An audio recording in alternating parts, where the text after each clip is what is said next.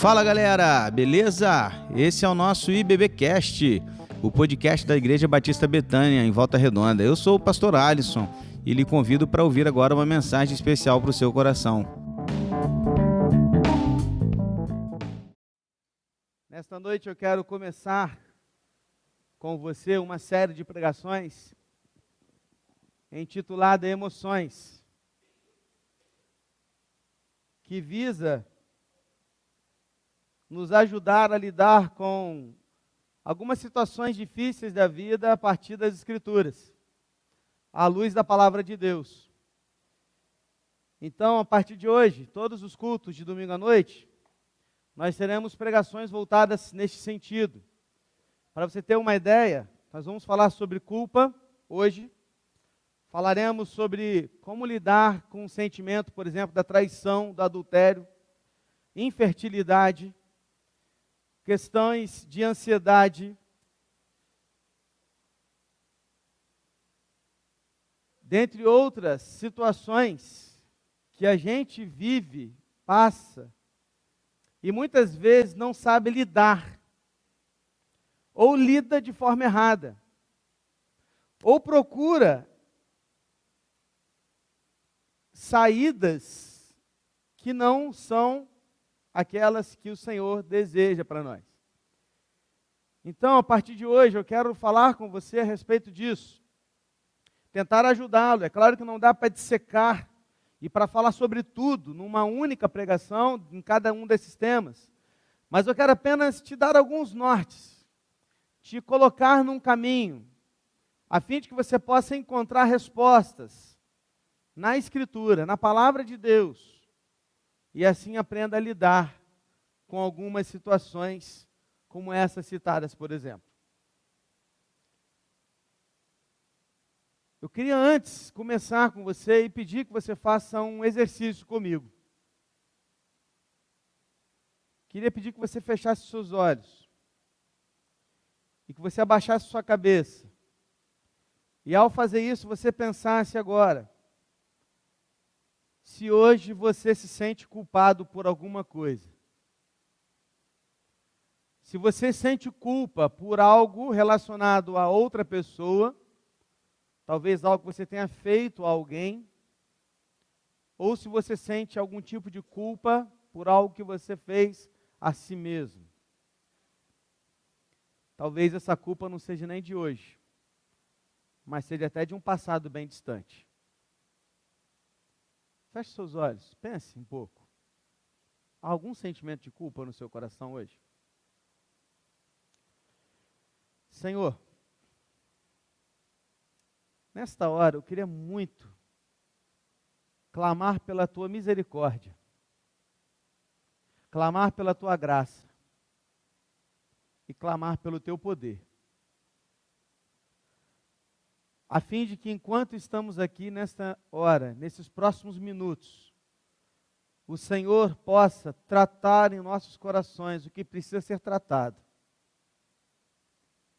restaurar o que precisa ser restaurado e dar vida onde há morte. E que esta reflexão, esta exposição, essa palavra não seja humana, mas venha do teu espírito aos nossos corações. Em nome de Jesus. Amém, Senhor. Sabe quando você, quando a gente comete algo terrível, e depois a gente fica se perguntando: ah, e se eu não tivesse ido naquele dia? Ah, e, e se eu não tivesse reagido àquela situação? Poxa, e, e se eu tivesse ficado quieto na minha? E se? E se? E se? Tentando encontrar respostas e uma pergunta relacionada a se algo tivesse saído diferente daquilo que aconteceu, poderia ter sido tudo diferente.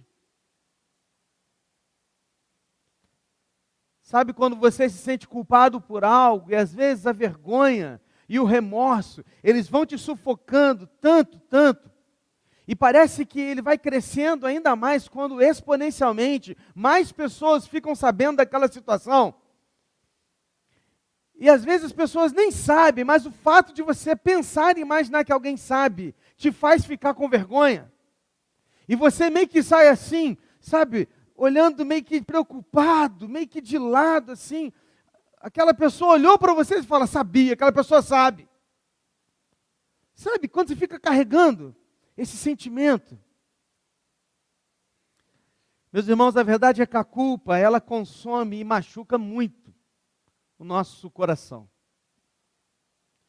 O dicionário em carta diz que culpa é consciência de ter feito algo errado, de ter cometido um crime, acompanhado por sentimento de vergonha e de remorso.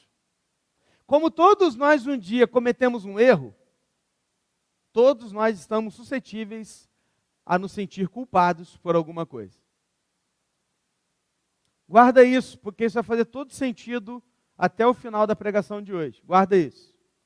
A forma como você lida com a culpa depende de como você vê Deus e de qual lugar ele ocupa na sua vida.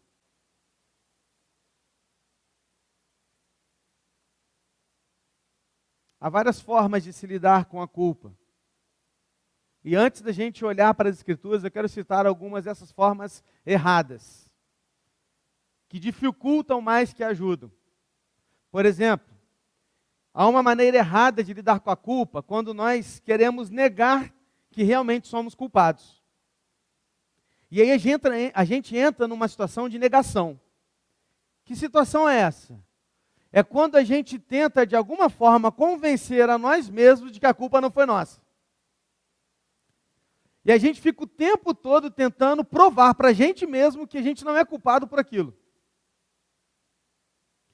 A gente chama essa maneira de lidar com a culpa de negação. Às vezes a gente chega até a fazer o seguinte: a culpar toda uma, uma situação e negar essa situação para que eu continue não me sentindo culpado. Por exemplo, não, é, eu não vou me sentir culpado por causa dessas regras, dessas regras antiquadas da Bíblia, por exemplo, ultrapassadas da minha família, essas regras da minha mãe. Eu não vou me sentir culpado porque ela pensa assim. Não, eu não vou. E a gente tenta transferir então esse sentimento para a negação. Tirando o nosso corpo fora. Isso não é bom. Porque a culpa tem um lugar bom. Porque a culpa nos leva a procurar a saída certa. Mas quando a gente nega, a gente não vai procurar ajuda. Isso é ruim. Uma segunda maneira é tentando substituir a culpa por uma fuga. Por exemplo, algumas pessoas, para não se sentir tão culpados, comem em excesso. Espero que você não seja desses. Mas por sentir culpa, começa a comer demais. Ou então algo específico, come muito chocolate. Compra um pote de sorvete, dois litros, come sozinho. Em cinco minutos. Outros querem se exercitar.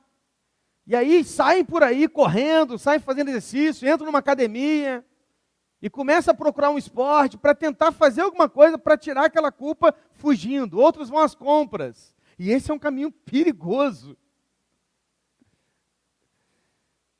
Porque pega o cartão e vai lá, pá, pá, pá, pá, e depois quando vê, meu Deus, aí sente outra culpa por ter gastado demais.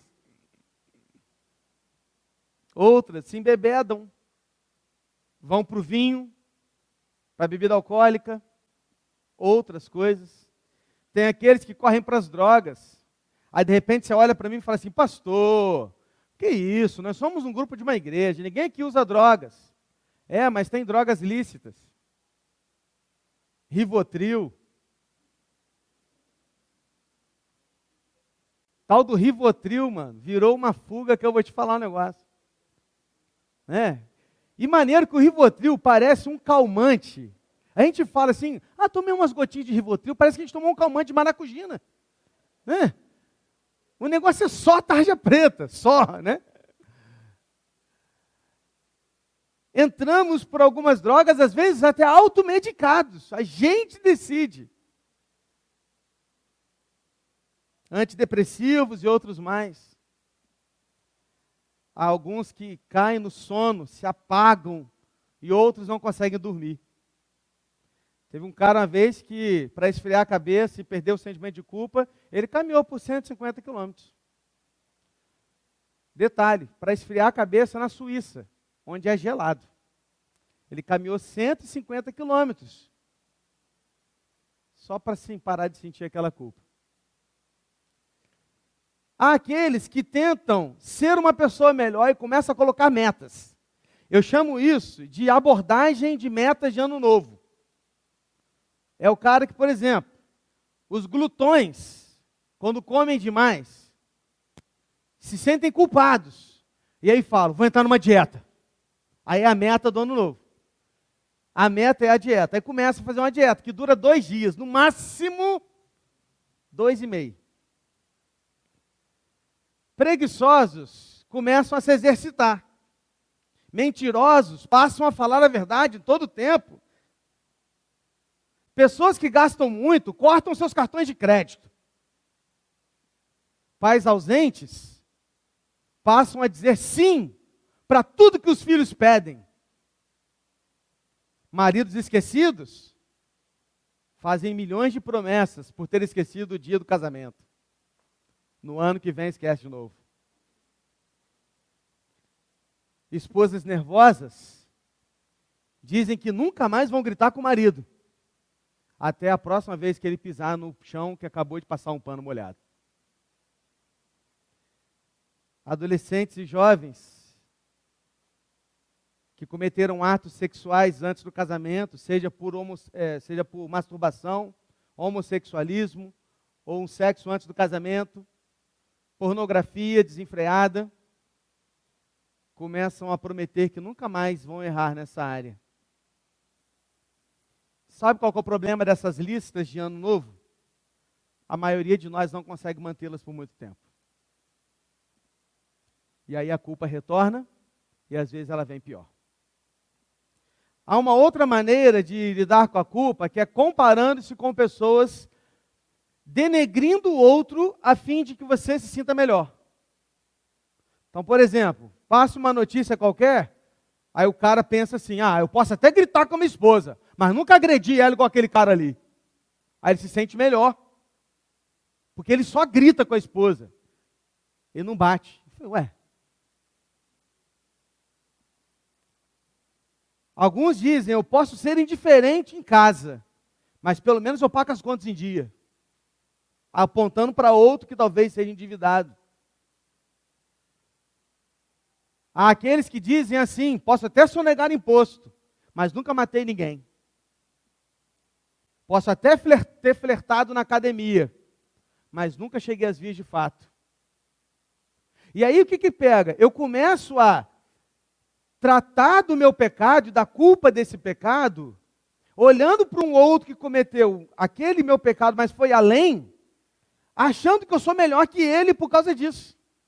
E eu tento trabalhar a minha culpa nesse sentido, denegrindo o outro. Porque é mais fácil tentar lidar com a minha culpa acusando e criticando o próximo que tratando aquilo que precisa ser tratado aqui dentro.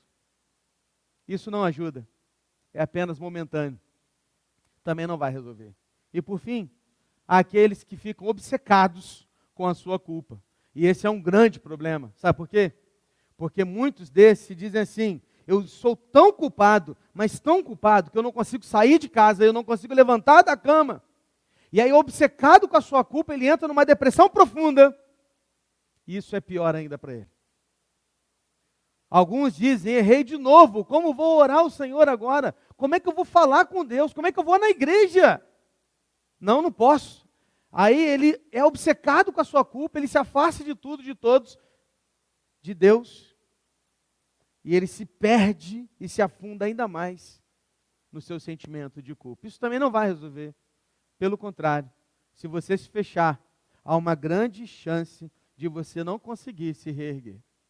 Beleza, pastor, o que, que a gente faz então? Eu quero convidar você para ler a sua Bíblia comigo lá em Hebreus, capítulo 4, versículos de 12 a 16. Eu quero começar lendo esse texto, embora durante a nossa reflexão eu vou citar outros, mas eu quero começar, querido, pensando nesses versículos que são, de uma certa forma, muito sérios, encorajadores, os quais poderão nos ajudar a enxergar as coisas de uma forma diferente. Abra sua Bíblia, Hebreus.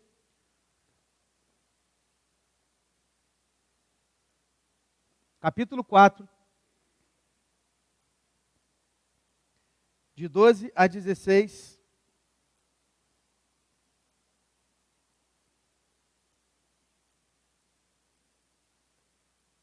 Ainda ouço páginas sendo folheadas. Hebreus 4, 12 a 16.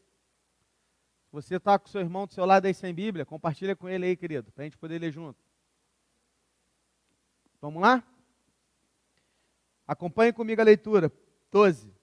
Porque a palavra de Deus é viva e eficaz, e mais cortante do que qualquer espada de dois gumes, e penetra até o ponto de dividir alma e espírito, juntas e medulas, e é apta para julgar os pensamentos e propósitos do coração. E não há criatura que não seja manifesta na sua presença. Pelo contrário, todas as coisas estão descobertas e expostas aos olhos daquele a quem temos de prestar contas. Tendo, pois, Jesus, o Filho de Deus, como grande sumo sacerdote, que adentrou os céus, conservemos firmes a nossa convicção, a nossa confissão, perdão, porque não temos sumo sacerdote que não possa se compadecer das nossas fraquezas. Pelo contrário, ele foi tentado em todas as coisas a nossa semelhança, mas sem pecado. Portanto, aproximemo-nos do trono da graça com confiança, a fim de recebermos misericórdia e encontrarmos graça para ajudar, para ajuda em momento oportuno. Amém? Querido, se você está lutando com a culpa, você está em boa companhia. Como assim, pastor? Porque a culpa, de alguma forma, ela nos leva a reconhecer que estamos errados e estamos em pecado e precisamos de ajuda. O que lemos nesses versos, queridos, são encoraja um encorajamento que nos ajuda a perceber melhor a nossa vida com Deus. Lembra que a maneira com que você lida com a culpa está relacionada ao papel, ao lugar que Deus ocupa na sua vida. Esse texto primeiro nos ensina que a palavra de Deus é a única que pode penetrar as nossas almas. E somente ela está apta para julgar nossos pensamentos e propósitos de coração. O que o autor de Hebreus está dizendo, queridos, é que a, a, palavra de Deus, a Bíblia, as Escrituras, é como uma espada que corta dos dois lados, por isso de dois gumes. Não como uma faca que só corta aqui, mas uma espada que corta dos dois lados. E ela entra no profundo da nossa alma. E ali no profundo da nossa alma, ela pode realmente tratar aquilo que está doendo aqui dentro. Em segundo lugar, o que esse texto nos ensina é que não há nada em nossas vidas que esteja encoberto aos olhos de Deus. Guarde isso. Absolutamente nada pode ficar encoberto aos olhos de Deus. Nada. Deus conhece tudo que você pensa, que você faz, sua intenção, sua ação, tudo, tudo, tudo. Deus sabe. Deus vê, Deus conhece. E o que a Bíblia também nos ensina nesses versículos, o que é um tanto quanto encorajador, mas ao mesmo tempo intrigante e nos leva a temor, é que um dia todos nós prestaremos conta de tudo perante Deus. Prestaremos conta de tudo e um dia na eternidade, diante do juízo final, seremos comparados ao caráter perfeito de Deus, caráter perfeito de Cristo. E é por isso que nos sentimos culpados. Agora preste atenção ao que diz o texto. O texto diz que Jesus é o nosso sumo sacerdote. E que ele não oferece um animal qualquer, não, ele oferece a si mesmo para perdão dos nossos pecados. Porque Jesus ele é tanto um sacerdote quanto um sacrifício. O que, que era um sacerdote, pastor? Um sacerdote era aquele que representava o povo diante de Deus.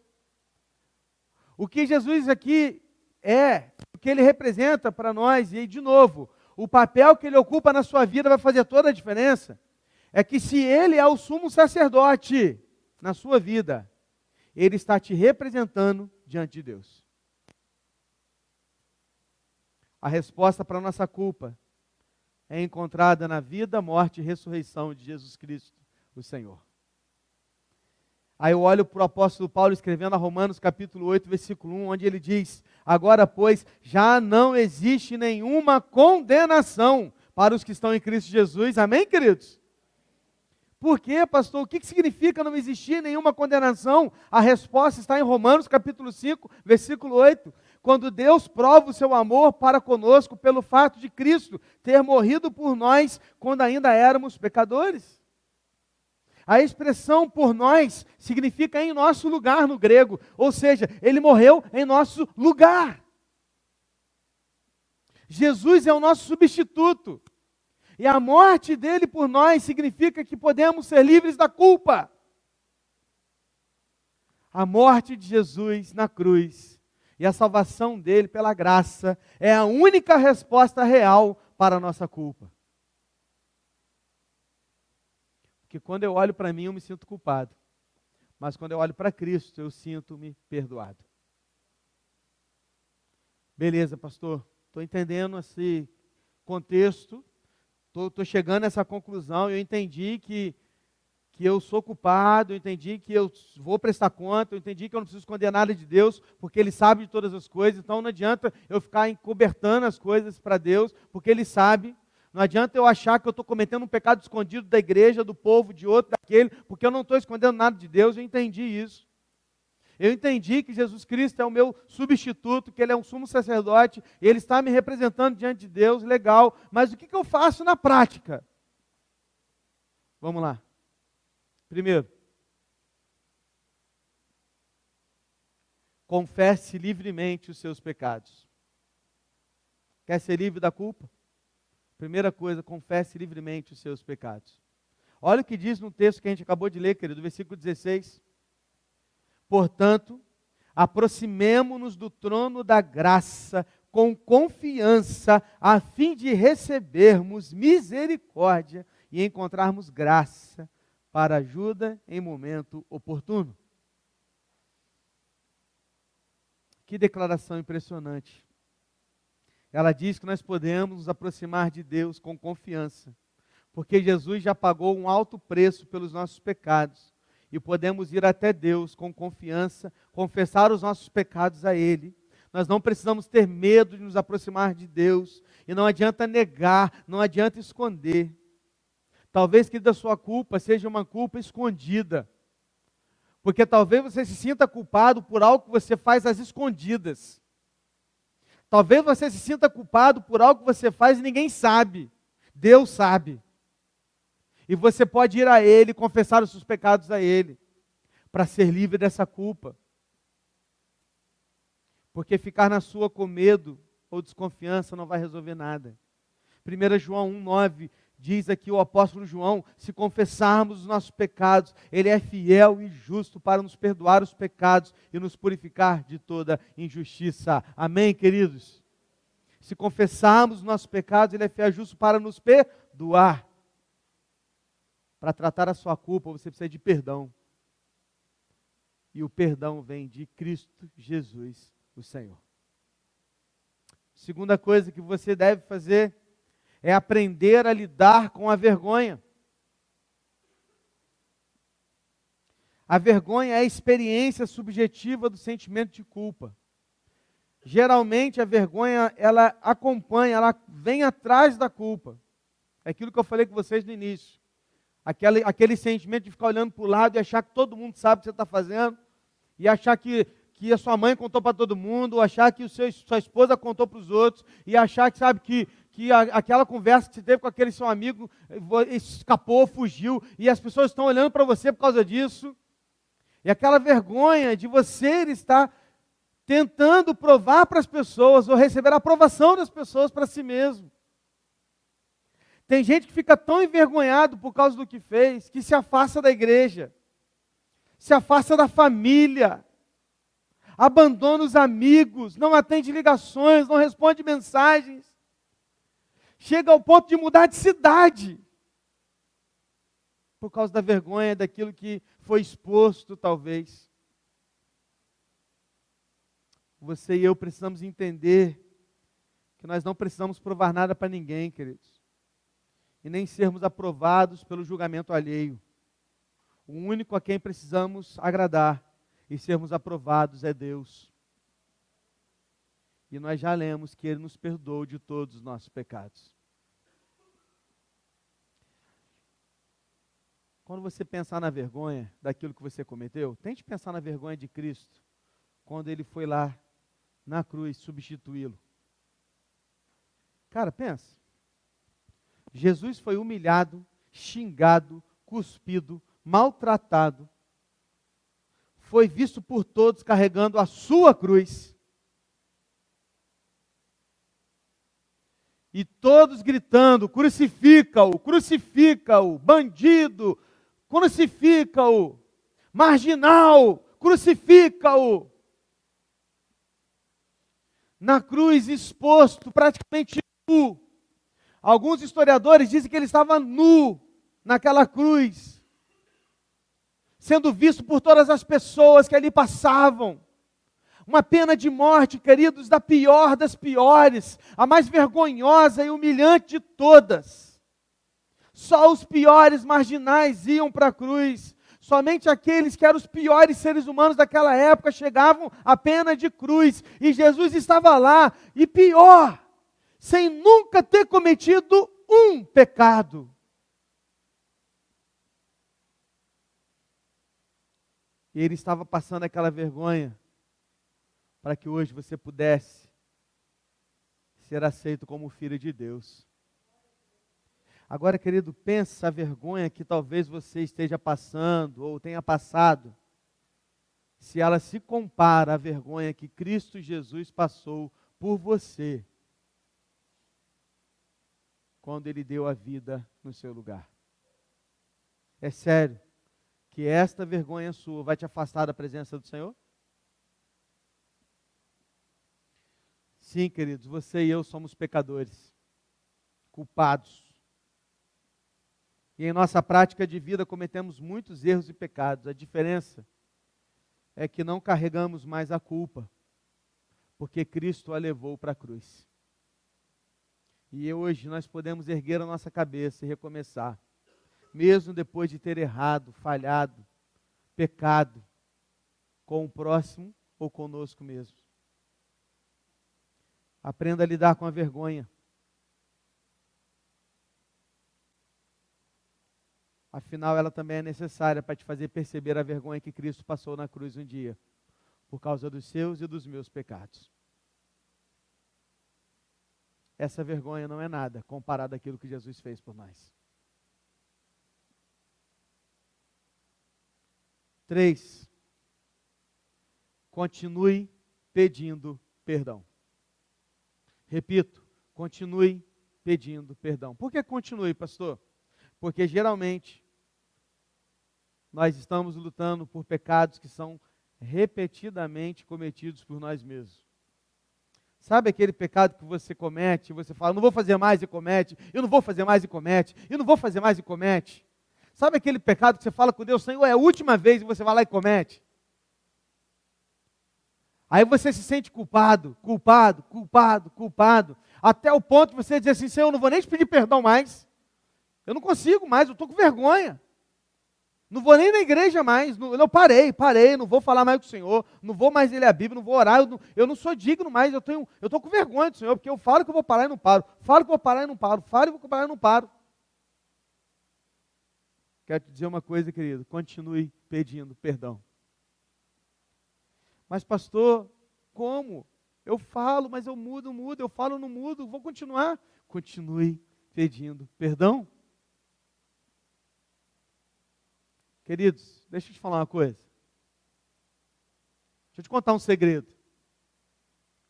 Você não está sozinho. Deixa eu te contar um segredo.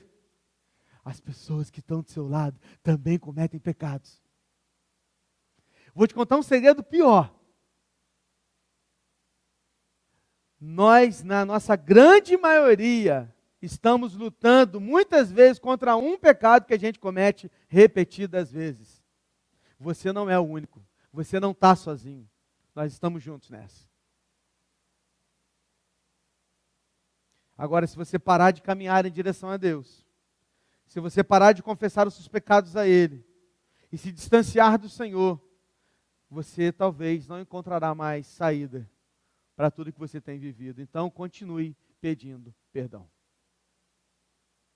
Deixa eu te falar uma coisa. Quando Deus entra num relacionamento contigo, comigo, conosco, o amor dele não se torna inconstante, nem muda quando nós erramos. É loucura pensar assim, né? Porque vamos pensar aqui, na moral. Casados principalmente, me ajudem. É brabo quando o cônjuge erra com a gente, né? Na moral. Dá uma raiva, não dá? Papo reto. Olha, está te entregando aí, irmão, tá vendo? Na moral. Não parece, parece que às vezes o nosso amor até diminui quando ele erra, erra, erra, erra na mesma situação? Talvez até não diminua, mas que você fica um tempo mais chateado, você fica. Agora pensa comigo, com Deus não é assim. Sabe por quê? Porque Deus não se decepciona mais com o seu erro. Porque Ele te conhece. Porque nada está encoberto. Acabamos de ler Hebreus capítulo 4, nada está encoberto. Deus, ele sabe do seu erro, ele sabe do seu pecado. Deixa eu te falar uma coisa: você não pode surpreender Deus, você não pode decepcionar Deus, porque ele te conhece exatamente como você é, e mesmo sendo como você é, ele decidiu te amar, ele que escolheu te amar e fazer o melhor por você e te dar salvação em Cristo Jesus.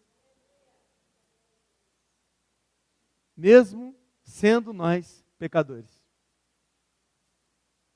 Isso não significa que a gente não vai melhorar. Não, não confunda as coisas. O que eu estou dizendo é que o amor dele não muda por você quando você comete pecados repetidas vezes. Você precisa mudar, mas você não pode parar de pedir perdão. 1 João 2, 1 e 2 diz assim: Meus filhinhos, escrevo-lhes estas coisas para que vocês não pequem. Mas se alguém pecar, temos advogado junto ao Pai, Jesus Cristo, o justo. E Ele é a propiciação pelos nossos pecados, e não somente pelos nossos próprios, mas também pelos do mundo inteiro. Olha o que ele está dizendo: não pequem, mas se vocês pecarem, vocês têm um advogado, Jesus Cristo, o justo, para interferir e pedir em seu favor diante do Pai. Essa é a maravilha do Evangelho. É que você pode continuar lutando sinceramente diante de Deus, lutando contra o seu pecado, e Deus não o abandonará jamais se você for um filho dele. Nunca pare de ir até Cristo. Pedro errou, negou Jesus por três vezes e foi perdoado quando ele voltou a Cristo e encontrou o Senhor. Davi pecou feio, adulterou, fez, cometeu homicídio, pegou uma mulher que não era dele, fez tudo errado, escondeu, mentiu. E quando ele foi confrontado pelo profeta Natan, Davi foi a Deus e pediu perdão a Deus. E Salmo 51 é a resposta para isso. E lá ele disse: Senhor, contra ti, contra ti pequei, somente contra ti, Senhor, não apague de mim o teu espírito, mas crie em mim um coração novo um espírito reto. Ele foi a Deus e que Deus fez? O perdoou e o tornou o maior rei que Israel já viu. Judas traiu Jesus e infelizmente não buscou Jesus depois. Porque digo a você aqui, a Bíblia não nos dá essa, essa opção aqui, né? Mas eu posso te dizer por conhecer a teologia. Se Judas tivesse ido a Cristo depois disso, teria sido perdoado. Mas porque buscou o suicídio, perdeu tudo o que tinha. Vá até Cristo, peça perdão, continue sendo perdoado.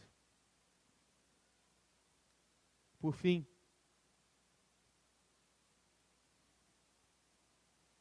eu quero convidar você, querido, a experimentar a paz que só Deus pode te dar. Para que você vença o sentimento de culpa, você precisa trocá-la pela paz que excede todo entendimento. Romanos 5:1 diz: Justificados, pois, mediante a fé, temos paz com Deus por meio do nosso Senhor Jesus Cristo. Temos paz com Deus. O que, que a gente precisa, diz o texto? Fé. Só fé. Só precisa ter fé. E você será perdoado, encontrará paz em Cristo Jesus. Ao invés de lidar com a culpa, através da negação, do escapismo, metas ou denegrir as pessoas. Confesse seus pecados a Deus. Creia que a morte de Jesus Cristo pagou todos o preço de todos os seus pecados, já não há condenação para aquele que está em Cristo. Do que você está sentindo culpa hoje? Talvez você tenha dito palavras agressivas a alguém que você ama no calor de uma discussão. e você está mal. Talvez você esteja lutando contra um vício, uma comida, glutonaria, talvez o álcool, pornografia. E esse vício está te matando e você se sente culpado todos os dias. Talvez o seu coração esteja cheio de amargura e rancor contra alguém que te magoou um dia. Talvez seu coração está pesado de amargura, porque você não consegue perdoar alguém que te magoou, você não consegue perdoar aquele que fez algo contra você. E você sente essa culpa, porque você não consegue perdoar. Talvez você tenha cometido um erro público e o seu nome surgiu na multidão. Talvez por uma traição, um adultério, um divórcio, uma gravidez indesejada. Talvez seja um erro na sua juventude, de décadas atrás, que até hoje você carrega a culpa de talvez poder tido, ter tido feito algo a mais. Talvez alguém lá atrás sofreu uma consequência que se você tivesse feito diferente, você fica se perguntando, mas e se eu tivesse lá aquele dia? Uma pessoa que morreu e talvez você tenha se pensado, mas e se eu tivesse feito diferente? Uma, uma pessoa que, que talvez você não tenha contato mais, você perdeu o contato com essa pessoa e nunca mais a viu, você não conseguiu perdoar aquela pessoa e você fica se perguntando por quê? Talvez pode ter sido uma escolha errada nos negócios, no seu trabalho, você se arrepende até hoje por não ter, ter escolhido uma faculdade lá atrás, ou você se sente culpado porque talvez a sua família poderia ter uma renda maior se você tivesse escolhido aquele trabalho ou feito aquele concurso e você desistiu, você parou e você se sente culpado por isso. Pode ser o peso de ter sido um pai ausente ou agressivo ou uma mãe ausente, talvez tenha escolhido o trabalho a ficar em casa com os filhos. E não tem errado aqui, certo, tá, irmãos? Mas talvez alguém nesse sentido um dia tenha olhado para trás e falado assim: Poxa, se eu tivesse ficado um pouco mais em casa, teria aproveitado mais, ou não teria acontecido aquilo, ou meu filho não seria assim. Meu pai, por que, que eu escolhi? E a culpa te pega.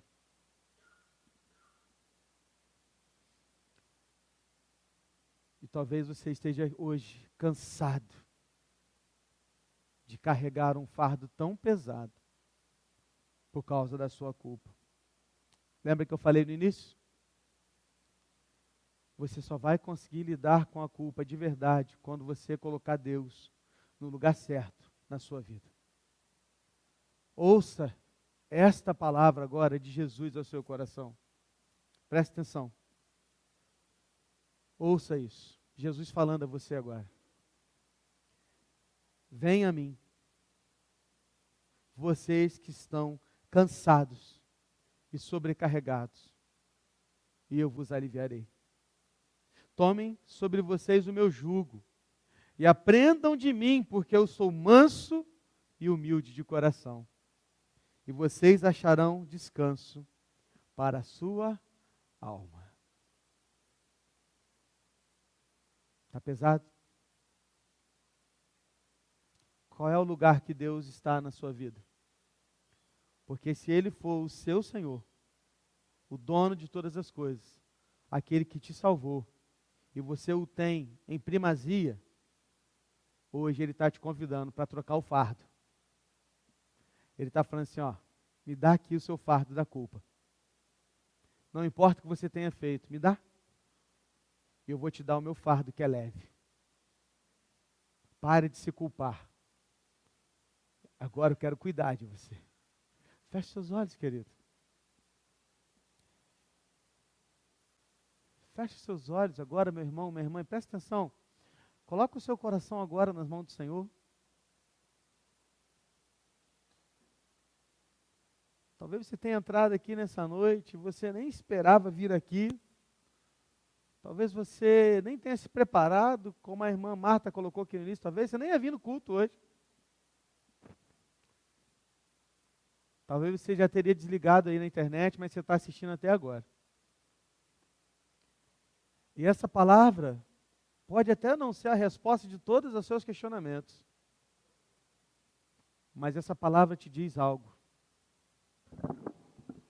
Vinde a mim, você que está cansado e sobrecarregado com essa culpa, porque eu quero te dar alívio. Você não precisa continuar carregando essa culpa. Quero cuidar de você. Se alguém aqui nessa noite. E querido, esquece a vergonha, tá? Lembra que a gente falou da vergonha? Esquece a vergonha. Pastor, mas se eu levantar, as pessoas vão saber o que, que é. Esquece, esquece isso. Ninguém vai saber e ninguém está nem importando com o que você vai fazer. Agora não. Agora sim, querido, eu queria muito, muito te convidar, você que carece de um alívio no seu coração hoje, para que você fique em pé no seu lugar porque eu quero colocar a sua vida diante do Senhor. Alguém? Graças. Feche seus olhos. Coloque sua vida diante do Senhor. Olha o Senhor agora, olha. Ó oh, Pai. O Senhor sabe de todas as coisas, Deus. Eu sei que o Senhor prepara cada palavra para cada domingo específico. E o Senhor já sabe cada momento quem estará aqui, quem virá e como o Senhor vai trabalhar, apesar de nós. Porque não se trata de mim, não se trata de quem prega, se trata da palavra. E nesta noite eu quero colocar diante do Senhor todos quantos ficaram em pé nos seus lugares.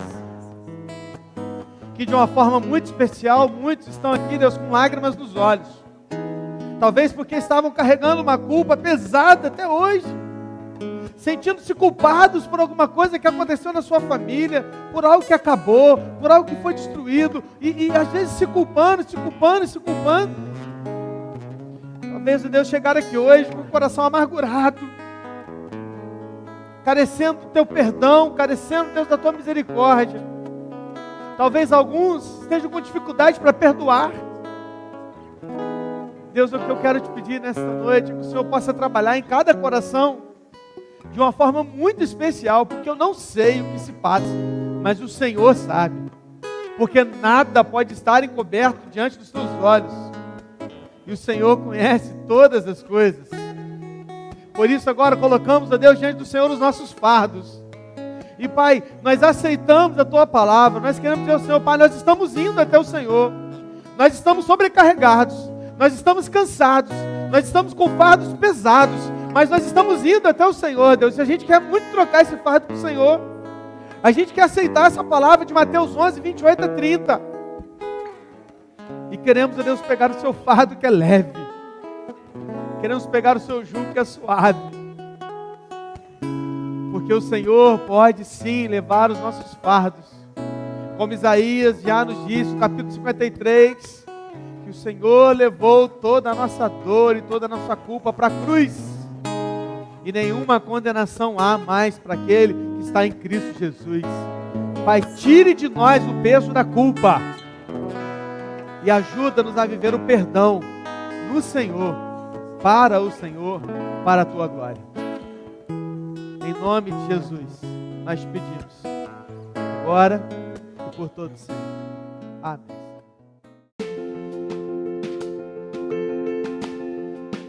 E esse foi o nosso podcast de hoje. Siga nossa igreja nas redes sociais e compartilhe também esse podcast com mais pessoas. Venha nos fazer uma visita na Rua Manuel Bandeira, número 53, São Luís, Volta Redonda, Rio de Janeiro. Um abraço e até mais.